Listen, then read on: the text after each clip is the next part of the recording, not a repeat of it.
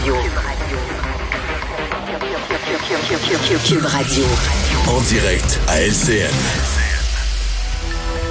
On rejoint Richard Martineau à Cube Radio. Salut Richard. Salut Jean-François. Selon tous les spécialistes, là, les Russes n'avancent plus, ils commencent à s'embourber en Ukraine. Euh, la- les succès éclairs que Vladimir Poutine pensait avoir ne se sont pas matérialisés. C'est une bonne ou c'est une mauvaise nouvelle? Ben, c'est les deux, hein, c'est certain. que C'est pas demain le couvre-feu. On s'en- on s'entend, le, le- le- pas le couvre-feu, mais le cessez-le-feu, Le cessez-le-feu. excuse-moi. Ouais.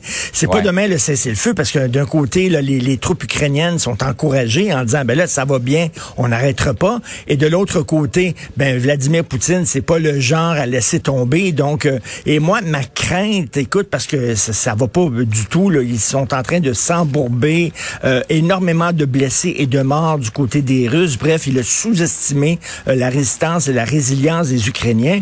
Et là, la crainte, c'est qu'ils se mettent soudainement à utiliser des armes létales. Il a commencé déjà avec des missiles hypersoniques. Ouais. Là. Et euh, écoute, dans, dans une des biographies euh, de, de Poutine qui s'intitule Le Nouveau Tsar, on raconte une euh, anecdote de jeunesse que je vais vous raconter. Euh, il vivait dans un taudis lorsqu'il était jeune. Euh, euh, Poutine, tu sais, c'était les, les appartements comme à l'époque en Union soviétique où, dans lesquels s'entassaient trois, quatre familles. Là. Et euh, bon, euh, donc, et, et dans, dans la cour euh, de cet immeuble-là, il y avait beaucoup de rats. Et Vladimir Poutine allait à la chasse aux rats avec un bâton euh, tous les jours. C'est comme ça qu'il s'amusait. À un moment donné, il a pogné un rat dans un coin et le rat lui a sauté d'en face parce qu'il était pogné dans le coin. Et ça me fait penser, est-ce qu'il, que euh, ouais. Poutine va faire ça? Est-ce qu'il va dire, regarde, je préfère mettre le feu à tout, mais il est hors de question que je cède, il est hors de question que je retourne dans mes terres, la queue entre les deux jambes, et que je concède la victoire aux Ukrainiens. Donc là, tu sais, on se, on se demande tout le temps Qu'est-ce qu'il y a entre les deux oreilles? Là? Y es-tu prêt à aller avec des armes nucléaires ciblées et frapper l'Ukraine en disant, moi, je vais ça. transformer ça en stationnement, là, je vais tout détruire en Ukraine et tout ça. ça. Euh, plutôt Ou donc... même avant ça, avec des armes chimiques ou bactériologiques. hein? Exactement. Est-ce qu'il va se sentir pogné dans un coin?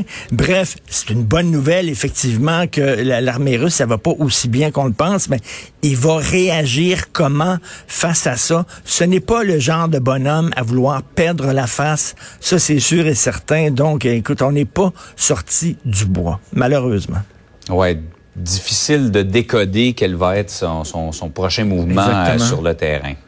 Par ailleurs, Richard, chez nous, euh, on, on parle beaucoup de violence armée dans les rues de Montréal, mais là, ça touche des endroits où avant, on a vu Westmount en fin de semaine, où il n'y avait pas de problème auparavant. C'est vraiment généralisé. Toi-même, tu dis que tu reconnais plus ta ville. Ben, hey, c'est incroyable. Tu as vu ça, cette jeune fille-là à Westmount qui a été euh, poignardée, euh, dont euh, le, dans la tête.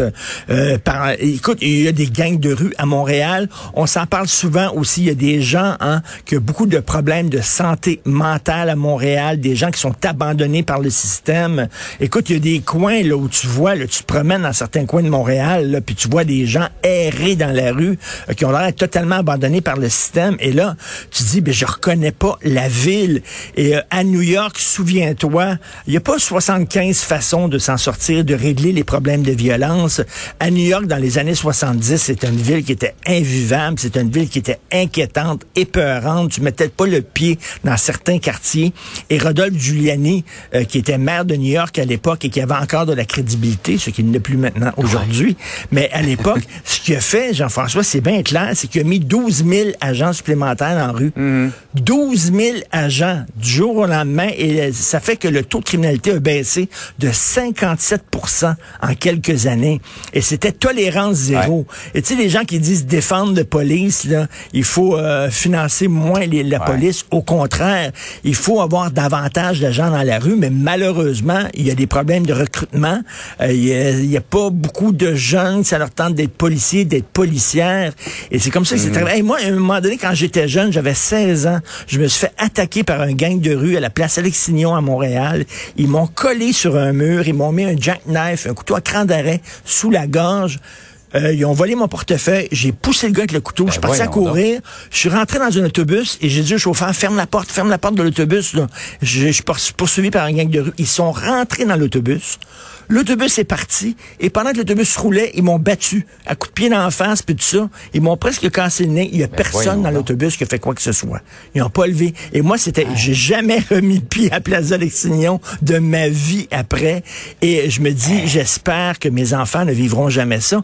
Mais mon fils a 14 ans et là, il va commencer à un moment donné à avoir un certain âge. Il va sortir à Montréal et je regarde ce qui se passe.